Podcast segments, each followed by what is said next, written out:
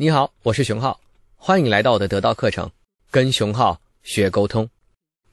简单回顾一下，你已经学完了我们沟通课程的三个部分了，分别是原则、主脉和拓展。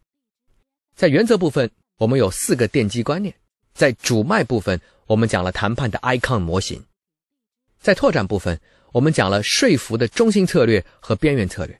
在边缘策略当中，有六个要素的调动可以加深你说服的效能。在辩论中，我们讲了延长线思维和虚根结损的政策框架。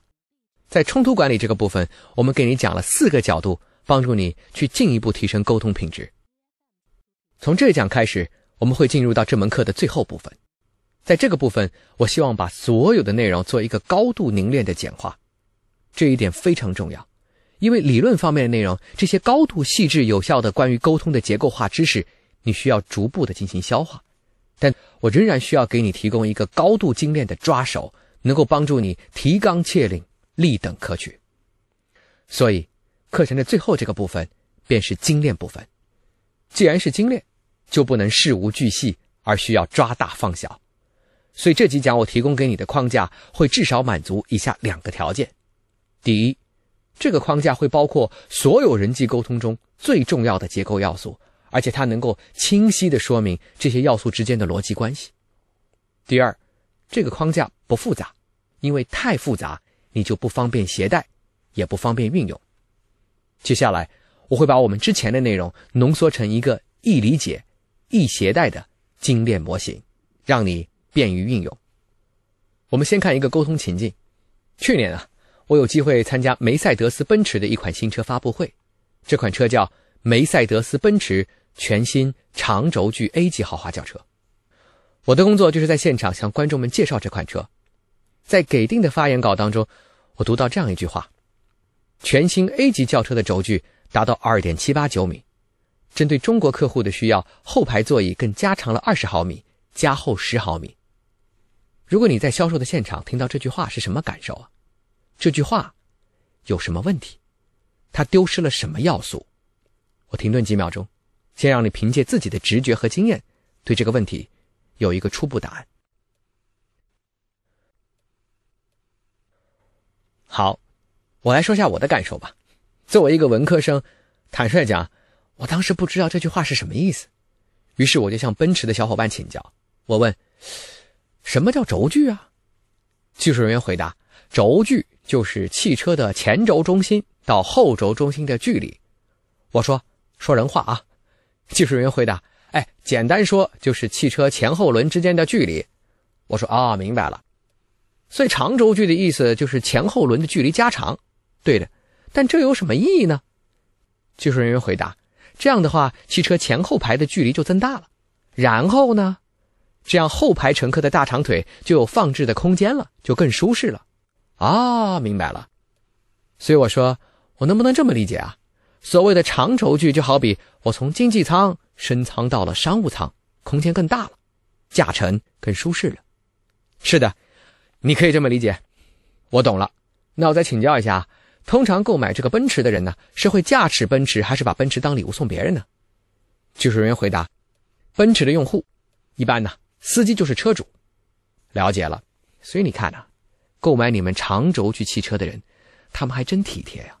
他们选择了长轴距，意味着他们不仅仅在乎自己驾驶的体验，还在乎后排乘客的体验。他们的身上有一种替别人在意、替别人着想的善良。技术人员感慨：“真的，您总结的真好。”那我的问题是，你们的文稿为什么不写这些呢？我与奔驰的互动，不仅仅可以被看成一个案例，而且。可以被看成一个隐喻，我在接下来的内容里还会不断提到它。这个隐喻可以时刻的提醒你，我们在沟通当中的一种常见误区。我们通常会认为，沟通是一条简单的两点一线的线段。你可以点开今天的文稿，你会看到这个示意图。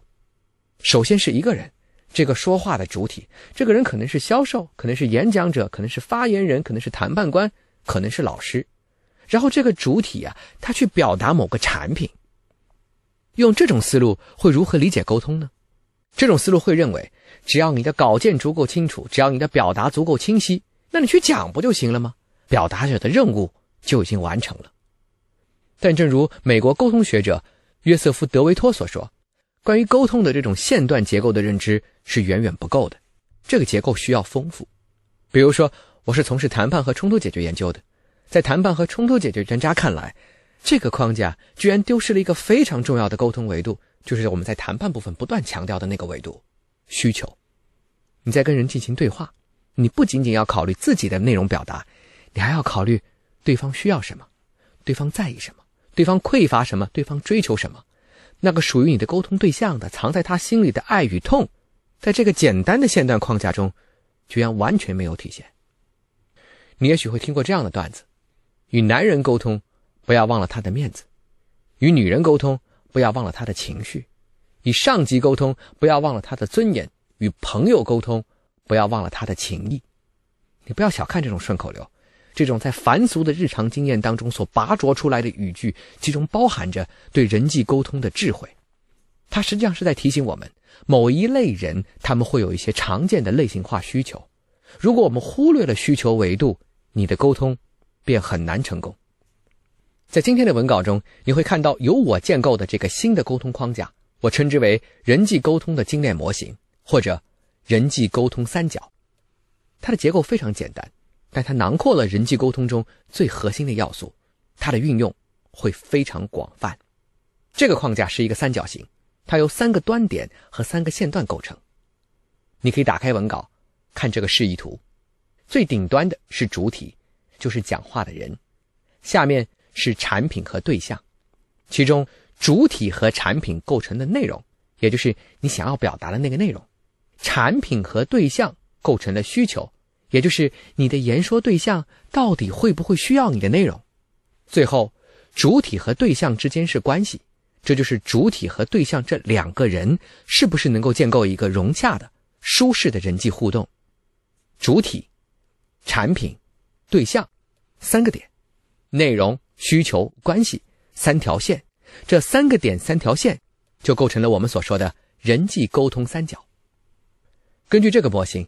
你可以把大量的关于演讲、说服、销售、对话、谈判的各种沟通知识化零为整，如金鱼吸水一般整合到这个框架里。在你需要演讲、说服、销售、对话、谈判时，你只需要拿出一张纸，把这个三角形画出来，标明三个端点，写清三条线段，你会明明白白的知道自己什么地方是盲点，什么地方还需要强化。但我要提醒你，这个模型。当然不能直接的解决你所有的沟通问题，但是却可以给你提供一个所有沟通情境都可以仰仗的通用框架。一个简单的三角形，在所有的沟通情境中，它都会提示你：第一，你的内容主旨清晰吗？标准是，你想讲的全部内容能不能概括成主题句或关键词？那些与这些主题无关的内容是否应该删减？第二。你的沟通对象会有什么需求？你的表达能够切中乃至唤醒他们的需求吗？第三，你做了什么具体的努力，营造了一个和对方友善健康的对话关系？当然，我在这里需要说明，在现实生活中涉及到具体的沟通情境，内容、需求和关系不一定同等重要。在理论上，这是一个等边三角形，但在具体的沟通情境中，它可能会出现各种各样的变形。有时候关系第一，有时候需求至上，有时候内容为王，这都是在具体的情境中你需要变通的。但作为一个有效的框架，不变的是这三个维度会一直存在，对他们你都需要建立一个明确的觉知。那么从下一讲开始，我会分别为你介绍内容、需求和关系这三个核心的维度。我给你留一个思考题：如果最近你有汇报、演讲，或者大的沟通任务，你不妨把这个三角形画出来，标定出来，看看这三个维度需要做什么样的准备。